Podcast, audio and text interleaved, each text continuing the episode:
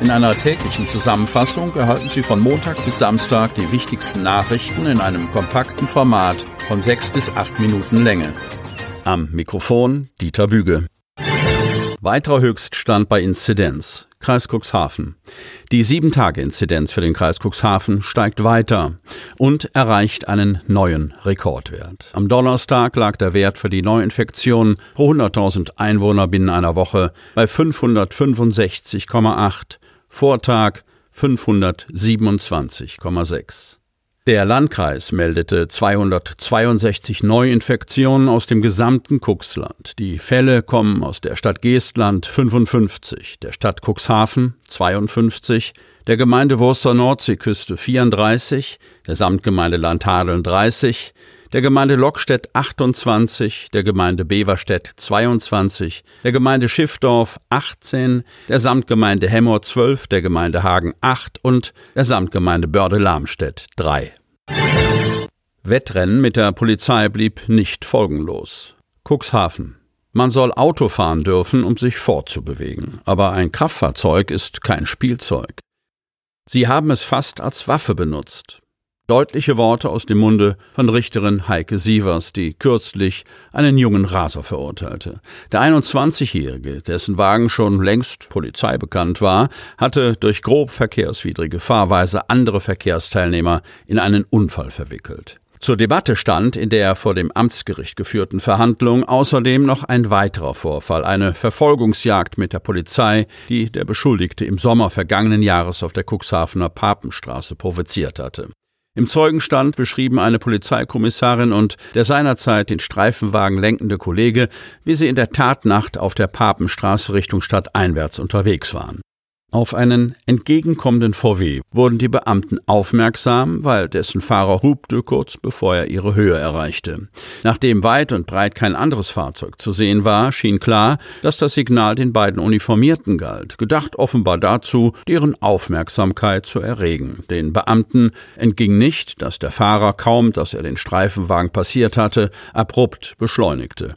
Das Heck seines Fahrzeuges habe sich dabei sichtbar gesenkt, legte der Beamte vor Gericht Bericht dar. Seine Beifahrerin beschrieb, dass es kaum möglich gewesen war, den Raser einzuholen. 150 kmh erreichte das Einsatzfahrzeug auf der Papenstraße. Trotzdem entschwand der VW noch vor dem Autobahnkreisel dem Blickfeld der Uniformierten und konnte erst auf der A27 bei Nordholz gestoppt werden. Als verbotenes Kraftfahrzeugrennen wertet der Gesetzgeber das Verhalten des jungen Verkehrsrowdies, der nach Auffassung der Richterin unmöglich, wie selbst behauptet, mit nur 70 oder 80 Stundenkilometern unterwegs gewesen sein kann. Dass der junge Mann am Dienstag zudem wegen Straßenverkehrsgefährdung, gefährlicher Körperverletzung und Amtsanmaßung verurteilt wurde, hängt mit dem eingangs erwähnten Unfall zusammen. Zuvor war der damals 20-Jährige trotz Überholverbot mehrfach ausgeschert und hat hatte offenbar ein Fake-Blaulicht eingesetzt, um sich freie Bahn zu verschaffen. Um die geistige Reife des Beschuldigten ging es am Ende der Verhandlung. Sievers entschied unter diesem Gesichtspunkt, dass der in beruflicher Hinsicht noch nicht flügge gewordene Verkehrsrowdy erst nach eineinhalb Jahren die Möglichkeit erhalten darf, seinen Führerschein zurückzuerlangen. Die weiteren Sanktionen hielten sich dem Jugendstrafrecht folgend in Grenzen. Der Cuxhavener muss eine Therapie und einen Verkehrskurs absolvieren. Er erhielt zudem eine Arbeitsauflage in Höhe von 40 Stunden.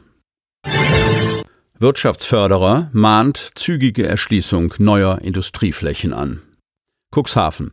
Die neue Bundesregierung drückt beim Ausbau der Offshore-Windenergie aufs Tempo, will weitere Flächen für den Bau von Offshore-Windparks ausweisen. Der Kurswechsel in Berlin müsste in Cuxhaven eigentlich zu einer Goldgräberstimmung führen. Die Bundesregierung will die Stromerzeugung auf See von derzeit 7,7 auf 30 Gigawatt bis 2030 hochfahren, also vervierfachen. Dabei würde der Hafenstandort Cuxhaven ein Stück von dem großen Kuchen abbekommen, meint Cuxhavens erster Wirtschaftsförderer Mark Idken. Doch diesmal stehen Flächen und Infrastruktur möglicherweise nicht rechtzeitig zur Verfügung, um Investoren für Cuxhaven zu begeistern. Genau an dieser Stelle sieht CDU-Landtagsabgeordneter Timo Röhler die Stadt nicht gut aufgestellt. Er kritisiert SPD-Oberbürgermeister Uwe Santja, der bei der wirtschaftlichen Entwicklung der Stadt die notwendige Führung vermissen lasse. Röhler bezieht das auf die Ausweisung neuer Industriesiedlungsflächen zwischen Groden und Altenbruch.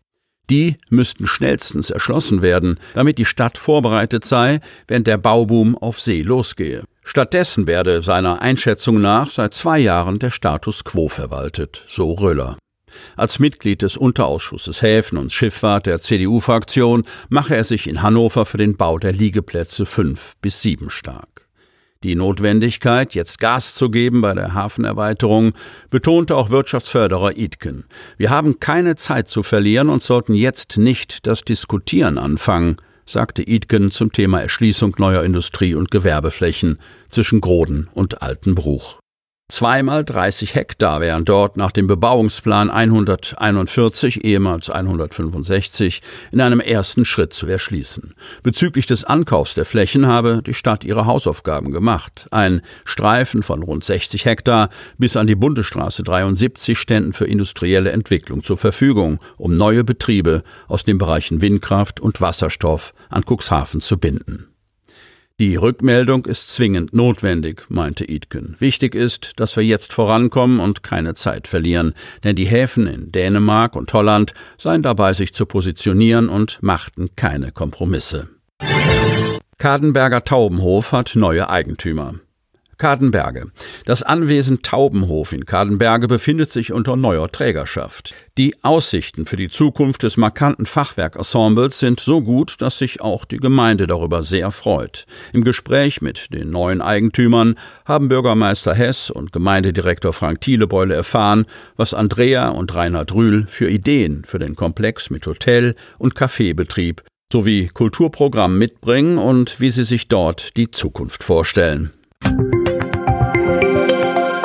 Damit Sie ab sofort keine Podcast-Folge mehr verpassen, benötigen Sie lediglich einen sogenannten Podcatcher. Auf den meisten Smartphones ist dieser bereits vorhanden. Falls nicht, dann suchen Sie ganz einfach in Ihrem App Store nach einem kostenlosen Podcatcher wie zum Beispiel Spotify, Apple Podcast oder AntennaPod. Selbstverständlich können Sie unsere Podcast-Folgen auch direkt über unsere Website unter cnv-medien.de slash podcast anhören.